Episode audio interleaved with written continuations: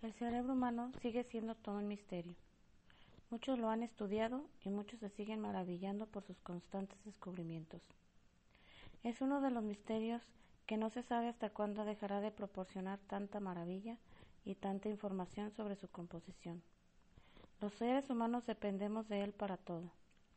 El reflejo más simple como parpadear necesita el uso de esta computadora humana. Se dice que el ser humano no utiliza el 100% de su capacidad, y si lo hiciéramos, seríamos capaces de hacer muchas cosas más de las que hasta ahora se han hecho. Estaríamos tal vez más avanzados en todos los sentidos.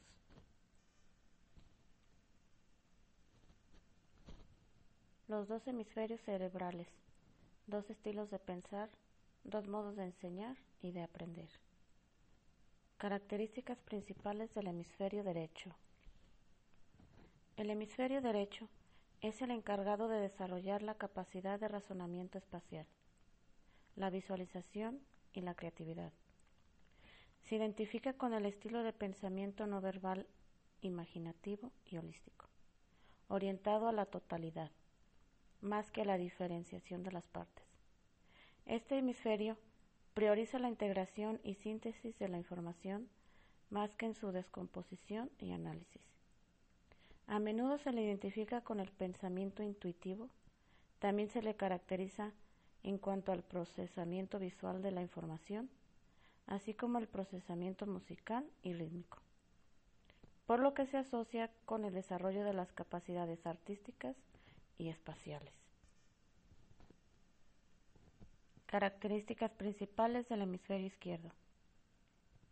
Se identifica con el estilo de pensamiento secuencial y temporal. Opera con el paso a paso, es decir, con la secuenciación del estímulo uno después de otro. Está vinculado con el lenguaje, con la habilidad verbal, con el razonamiento lógico y numérico y con el pensamiento analítico.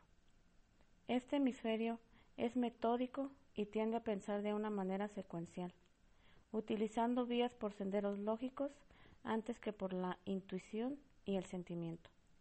Sigue, pues, un estilo de trabajo analítico, teórico, causal, simbólico, abstracto, verbal, secuencial, sistemático, lineal y objetivo.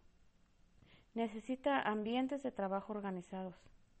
Se caracteriza por actuar de manera detallista, precavida, proveniente de una cierta mentalidad cerrada y formal, vinculado con las capacidades verbales e ideativas, semánticas, sintácticas, lógicas y numéricas. Emplea un estilo de pensamiento convergente, obteniendo nueva información al usar datos ya disponibles, formando nuevas ideas o datos convencionalmente aceptados. En el aprendizaje, siente preferencia por la selección y organización de la información, potenciando la capacidad analítica guiada por la lógica. Tiende a la responsabilidad de pensamiento, apoyándose en lo científico, analítico y racional. Conjunción de los hemisferios. De una importancia capital es la relación entre el sistema límbico o lóbulo límbico y el neocórtex prefrontal, es decir, entre el sistema emotivo y el cognitivo, unidos a través de una gran red de canales de circulación en ambas direcciones. Un hemisferio no es más importante que el otro. Para poder realizar cualquier tarea necesitamos usar los dos hemisferios, especialmente si es una tarea complicada. Para poder aprender bien necesitamos usar los dos hemisferios. Pero la mayoría de nosotros tendemos a usar uno más que el otro, o preferimos pensar de una manera o de otra. Cada manera de pensar está asociada con distintas habilidades. Lo que se pretende es la conjunción de los dos hemisferios con su función verbal y no verbal, análisis y síntesis, imagen y palabra. Una de las directrices derivada de la investigación de la neurociencia es que la efectividad del aprendizaje aumenta en la medida en la que el contenido se presenta no solo en la modalidad verbal tradicional, estímulo al hemisferio izquierdo, sino también en la modalidad no verbal o figural, gráfica, pictórica u otra, la cual contribuye a estimular el hemisferio derecho. La teoría de los dos cerebros, cerebro izquierdo y cerebro derecho. Desarrollada por Roger W. Sperry, neurofisiologista famoso por sus trabajos sobre las conexiones entre los hemisferios cerebrales, nuestro sistema educativo, así como la ciencia en general, tiende a descuidar la forma no verbal del intelecto, lo que equivale a decir que la sociedad moderna hace una discriminación del hemisferio derecho. Roger Sperry. Los dos hemisferios del cerebro tratan diferentemente pero de manera complementaria la información. No se puede decir que uno de los tratamientos sea superior al otro. Uno y otro son necesarios para pensar eficazmente. Dada la importancia de estas dos maneras de pensar, se podría suponer que uno y otro están incluidos en nuestro sistema educativo. Desgraciadamente, no es el caso a menudo. El cerebro tiene dos hemisferios, pero demasiado a menudo el sistema educativo funciona como si solo tuviera uno solo. Los dos son inseparables para un desarrollo armonioso del espíritu y del cuerpo.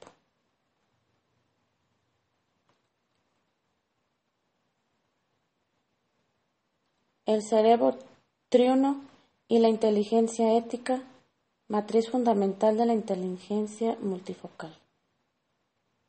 Según MacLean, 1998, el cerebro se concibe como un sistema formado por tres subsistemas el reptiliano, el límbico y la neocorteza, los cuales interaccionan permanentemente para la producción de la conducta.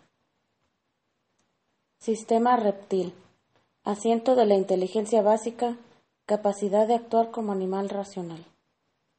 Llamada inteligencia de las rutinas, rituales, parámetros. Sus conductas en la mayoría son inconscientes y automáticas Recibe, mensaje del límbico y neocórtex. Esta parte del cerebro está formada por los ganglios basales, el tallo cerebral y el sistema reticular. Algunas veces es denominado complejo reptiliano porque es típico de los reptiles y tiene un papel muy importante en el control de la vida instintiva. Esta parte es la que lleva a realizar actividades cotidianas para lograr la subsistencia comer, dormir, hacer el amor, desear, entre otras actividades. El cerebro reptiliano procesa las experiencias primarias no verbales de aceptación o rechazo. Aquí se organizan y procesan las funciones que tienen que ver con el hacer y el actuar, lo cual incluye las rutinas, los hábitos, la territorialidad, el espacio vital, condicionamiento, adicciones, rituales, ritmos, imitaciones, inhibiciones y seguridad. Este cerebro se caracteriza por la acción automática y planificada por la capacidad de actuar. Sistema límbico. Cerebro de la inteligencia emocional, triada fundamental enfocada desde el punto de vista del sentimiento, deseo y afecto. El mesoencéfalo o cerebro mamífero, dotado de un sistema límbico físicamente ubicado encima del reptil. El sistema límbico está asociado a la capacidad de sentir y desear. Está constituido por seis estructuras. El tálamo, placer, dolor, la amígdala, nutrición, oralidad, protección, hostilidad, el hipotálamo, cuidado de los otros, características de los mamíferos. Los bulbos olfatarios, la región septal, sexualidad y el hipocampo. Memoria de largo plazo. En estas zonas están las glándulas endocrinas más importantes para el ser humano, pineal, y pituitaria. En este sistema se dan procesos emocionales y estados de calidez, amor, gozo, depresión, odio, etc. Y procesos que tienen que ver con nuestras motivaciones básicas. Sistema neocortical, asiento de la inteligencia racional y capacidad de pensar. Esta parte de nuestro cerebro se encarga del procesamiento cognitivo y de la toma de decisiones razonadas y lógicas. Popularmente al cerebro racional se, se, le da el nombre de materia gris. Sin embargo, el neocórtex está formado por diversas estructuras encefálicas. Entre ellas destacamos el hemisferio izquierdo y el hemisferio derecho de la corteza cerebral. Otro nombre con el que encontramos esta zona es el isocórtex. Funciones del neocórtex. Debemos comprender el cerebro racional como una estructura prácticamente única en nuestra especie. Según MacLean, el ser humano es el único organismo que tiene completamente desarrollado el neocórtex. El ser humano tiene cuatro cerebros. Los biólogos moleculares, como el italiano doctor Marco Ruggiero, sustenta que tenemos cuatro cerebros, dos compuestos por células humanas y otros dos formados por células bacterianas. Todos ellos, afirman, se encuentran en estrecha relación y en constante interrelación, y esto determina nuestro estado de ánimo. El primer cerebro es el más conocido y está compuesto por células humanas, especialmente llamadas neuronas y células gliales. Estas células forman circuitos similares a los circuitos eléctricos de los ordenadores. Las funciones neurológicas más complejas, como el aprendizaje, la memoria, la toma de decisiones y las otras aptitudes, dependen de la habilidad de estas células para formar estas redes neuronales. La estructura de estos circuitos varían en función de las necesidades y de la adaptación al medio en el que vivimos. El segundo cerebro Está formado por una serie de neuronas incrustadas en la parte del tracto intestinal. Puede operar de una forma autónoma y habitualmente se comunica con el primer cerebro a través del sistema nervioso parasimpático. El nervio vago conecta en el intestino con el cerebro ubicado en nuestra cabeza y el sistema simpático, los ganglios prevertebrales. El segundo cerebro está compuesto por unos 500 millones de neuronas, lo que representa cinco veces el número de neuronas que se encuentran en la médula espinal. Su principal función es regular la motilidad del intestino. La comunicación entre ambos cerebros es completamente bidireccional. El primer cerebro influye sobre el funcionamiento del intestino, pero también las neuronas que conforman el segundo el segundo cerebro determinan el funcionamiento del primero. Pensar con las tripas no es una simple expresión. Existen publicados varios artículos científicos que describen cómo algunos procesos neurológicos y psicológicos que se creía que tenían lugar en nuestra cabeza, en realidad se originan en nuestro intestino.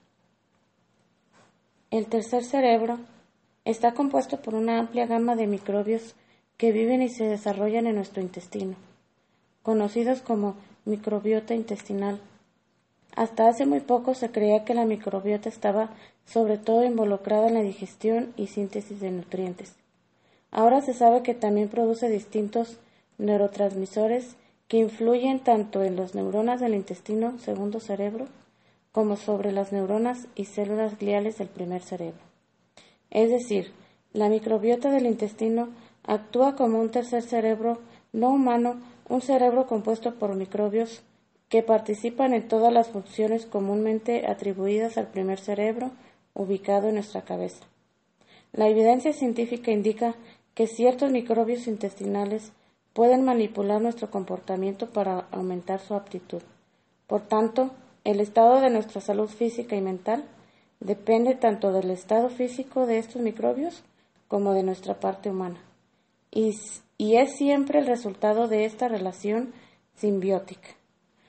Pero, aunque estas bacterias puedan manipular nuestro comportamiento, Nosotros también podemos manipular la composición de nuestra microbiota optando por comer alimentos ricos en prebióticos y probióticos. Es una manera de influir sobre quienes nos manipulan. El cuarto cerebro. Este es el concepto más novedoso y se refiere al conjunto de microbios que residen en el interior de nuestro cráneo. Se conoce desde hace solamente tres años y curiosamente solo están presentes en los cerebros de los humanos y los primates. Son microbios que se encuentran comúnmente en el suelo y en el agua, y que han sido transportados al primer cerebro a través de las células del sistema inmunitario, linfocitos y macrófagos activados. Es decir, el sistema inmunitario se encarga de conectar el primer cerebro y el cuarto, y este último tiene una inmensa influencia sobre la función de las neuronas humanas y sobre las células gliales. Aunque aún estamos investigando su función, es probable que ciertas alteraciones de la microbiota del cerebro, cuarto cerebro, estén involucradas en el desarrollo de todo tipo de trastornos neurológicos y psiquiátricos, desde el Alzheimer hasta el autismo, desde la esclerosis múltiple hasta la esquizofrenia. Conclusión. El ser humano tiene cuatro cerebros, pero muy independientemente de eso, todos y cada uno de ellos están en sintonía para que el ser humano haga el simple acto de respirar. Es como una computadora humana conectada con cada uno de sus software y sus hardware. Si uno de estos cerebros falla, muy probablemente lo harán los demás, y mandarán señales de que uno de ellos no está funcionando correctamente. Tal vez muchos no sepamos de la existencia de los otros cerebros, pero ellos están ahí haciendo su función para que nuestro cuerpo funcione correctamente y para que podamos hacer cada cosa que queramos el cerebro humano es simplemente maravilloso.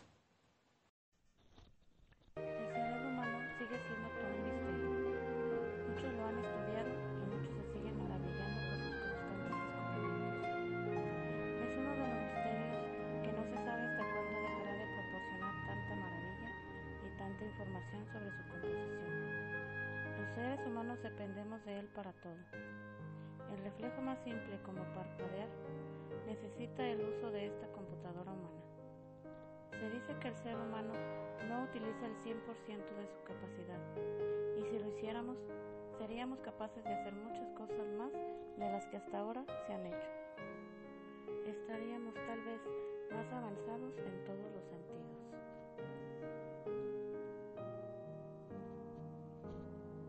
Los dos hemisferios cerebrales, dos estilos de pensar, dos modos de enseñar y de aprender. Características principales del hemisferio derecho. El hemisferio derecho es el encargado de desarrollar la capacidad de razonamiento espacial, la visualización y la creatividad. Se identifica con el estilo de pensamiento no verbal, imaginativo y holístico, orientado a la totalidad, más que a la diferenciación de las partes. Este hemisferio prioriza la integración y síntesis de la información más que en su descomposición y análisis. A menudo se le identifica con el pensamiento intuitivo, también se le caracteriza en cuanto al procesamiento visual de la información, así como el procesamiento musical y rítmico, por lo que se asocia con el desarrollo de las capacidades artísticas y espaciales. Características principales del hemisferio izquierdo. Se identifica con el estilo de pensamiento secuencial y temporal.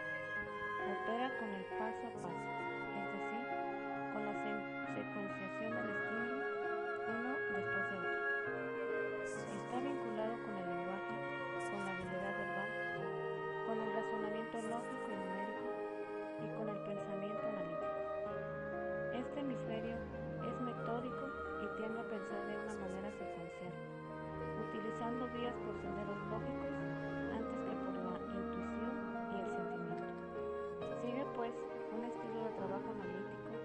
teórico, causal, simbólico, abstracto, verbal, secuencial, sistemático, lineal y objetivo. Necesita ambientes de trabajo organizados.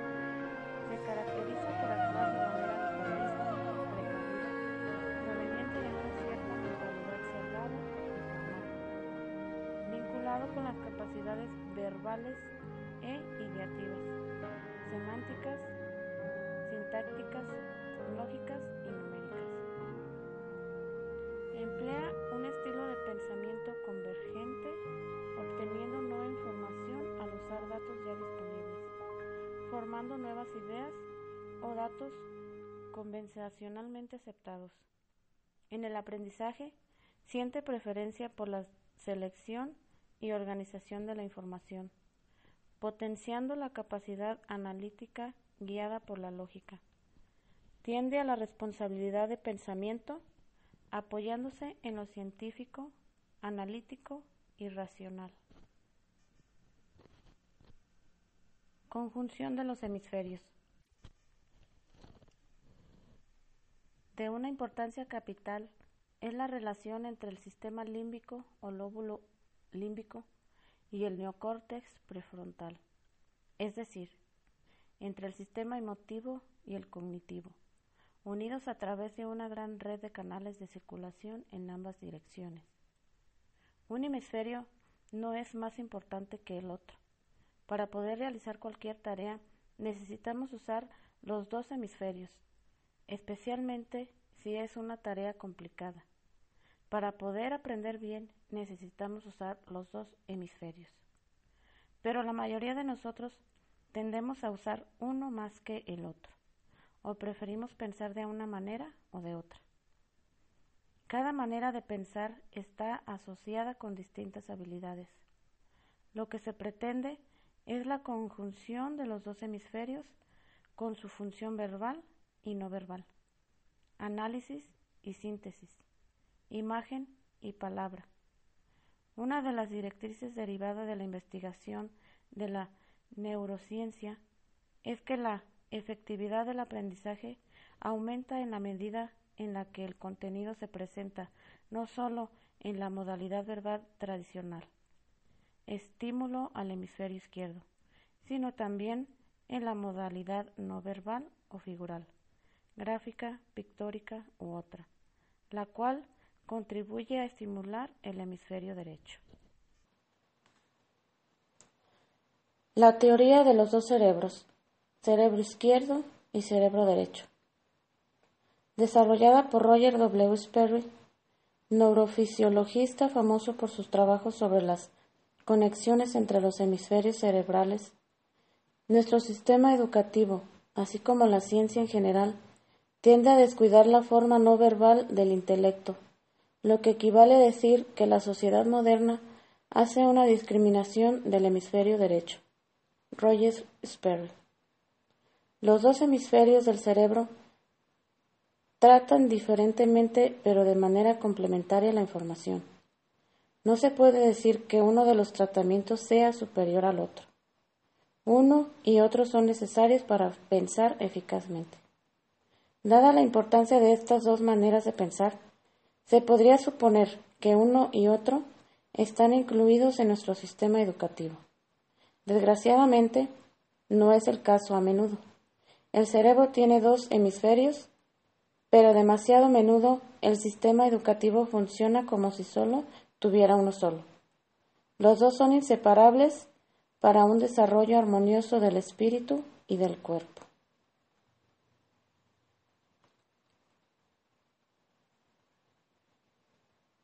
el cerebro triuno y la inteligencia ética, matriz fundamental de la inteligencia multifocal. Según MacLean, 1998, el cerebro se concibe como un sistema formado por tres subsistemas, el reptiliano, el límbico y la neocorteza, los cuales interaccionan permanentemente para la producción de la conducta. Sistema reptil. Asiento de la inteligencia básica, capacidad de actuar como animal racional. Llamada inteligencia de las rutinas, rituales, parámetros. Sus conductas en la mayoría son inconscientes y automáticas. Recibe, mensaje del límbico y neocórtex. Esta parte del cerebro está formada por los ganglios basales, el tallo cerebral y el sistema reticular. Algunas veces Es denominado complejo reptiliano porque es típico de los reptiles y tiene un papel muy importante en el control de la vida instintiva. Esta parte es la que lleva a realizar actividades cotidianas para lograr la subsistencia. Comer, dormir, hacer el amor, desear, entre otras actividades. El cerebro reptiliano procesa las experiencias primarias no verbales de aceptación o rechazo. Aquí se organizan y procesan las funciones que tienen que ver con el hacer y el actuar, lo cual incluye las rutinas, los hábitos, la territorialidad, el espacio vital, condicionamiento, adicciones, rituales, ritmos, imitaciones, inhibiciones y seguridad. Este cerebro se caracteriza por la acción automática y planificada, por la capacidad de actuar. Sistema límbico. Cerebro de la inteligencia emocional, triada fundamental enfocada desde el punto de vista del sentimiento, deseo y afecto. El mesoencéfalo o cerebro mamífero, dotado de un sistema límbico físicamente ubicado encima del reptil, el sistema límbico está asociado a la capacidad de sentir y desear. Está constituido por seis estructuras. El tálamo, placer, dolor, la amígdala, nutrición, oralidad, protección, hostilidad. El hipotálamo, cuidado de los otros, características de los mamíferos. Los bulbos olfatarios, la región septal, sexualidad y el hipocampo. Memoria de largo plazo. En estas zonas están las glándulas endocrinas más importantes para el ser humano, pineal y pituitaria. En este sistema se dan procesos emocionales y estados de calidez, amor, gozo, depresión, odio, etc.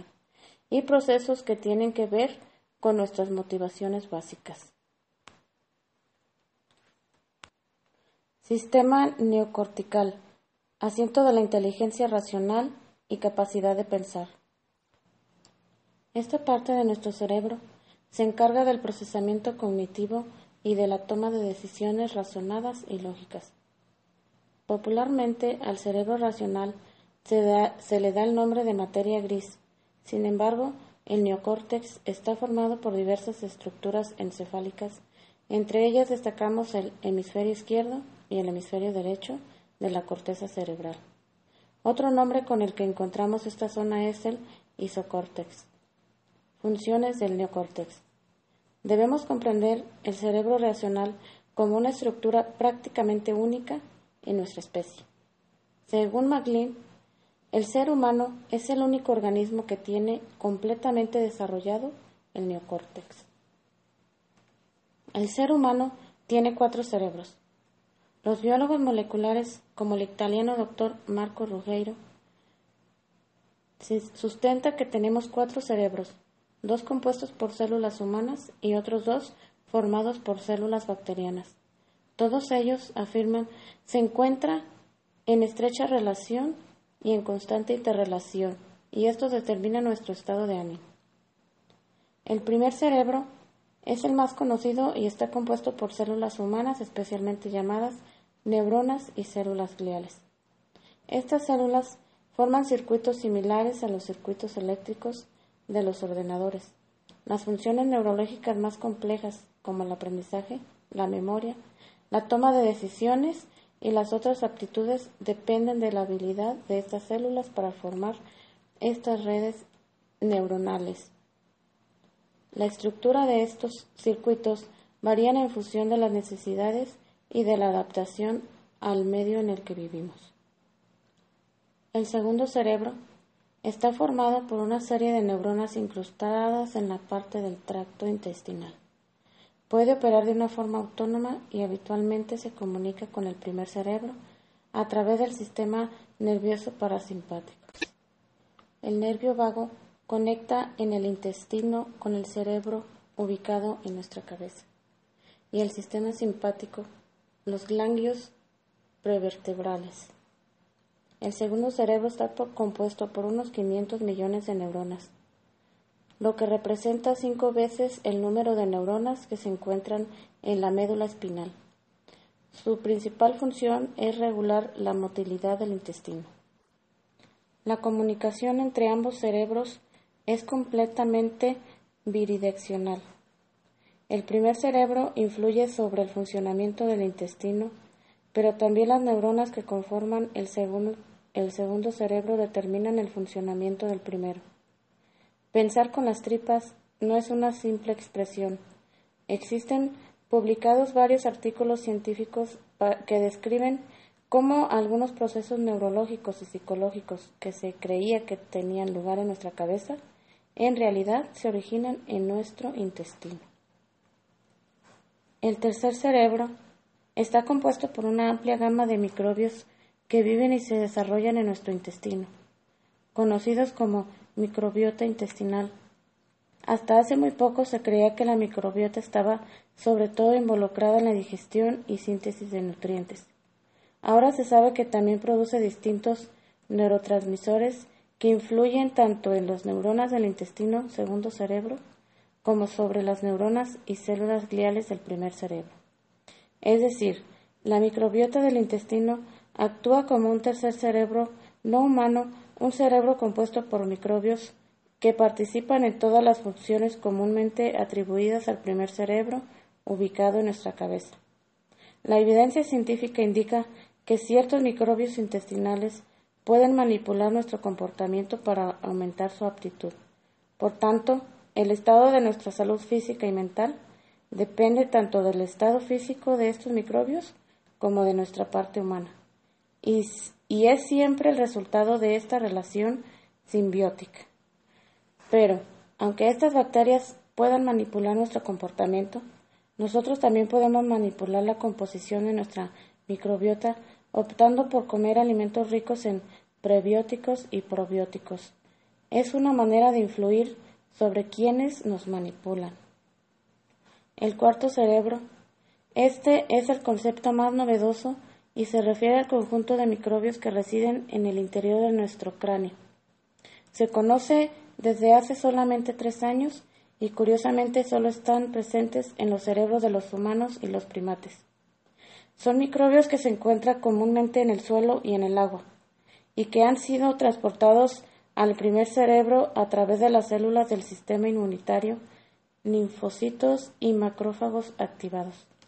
Es decir, el sistema inmunitario se encarga de conectar el primer cerebro y el cuarto, y este último tiene una inmensa influencia sobre la función de las neuronas humanas y sobre las células gliales. Aunque aún estamos investigando su función, es probable que ciertas alteraciones de la microbiota del cerebro, cuarto cerebro, estén involucradas en el desarrollo de todo tipo de trastornos neurológicos y psiquiátricos, desde el Alzheimer hasta el autismo, desde la esclerosis múltiple hasta la esquizofrenia. Conclusión. El ser humano tiene cuatro cerebros, pero muy independientemente de eso, todos y cada uno de ellos están en sintonía para que el ser humano haga el simple acto de respirar. Es como una computadora humana conectada con cada uno de sus software y sus hardware. Si uno de estos cerebros falla, muy probablemente lo harán los demás, y mandarán señales de que uno de ellos no está funcionando correctamente. Tal vez muchos no sepamos de la existencia de los otros cerebros, pero ellos están ahí haciendo su función para que nuestro cuerpo funcione correctamente y para que podamos hacer cada cosa que queramos. El cerebro humano es simplemente maravilloso.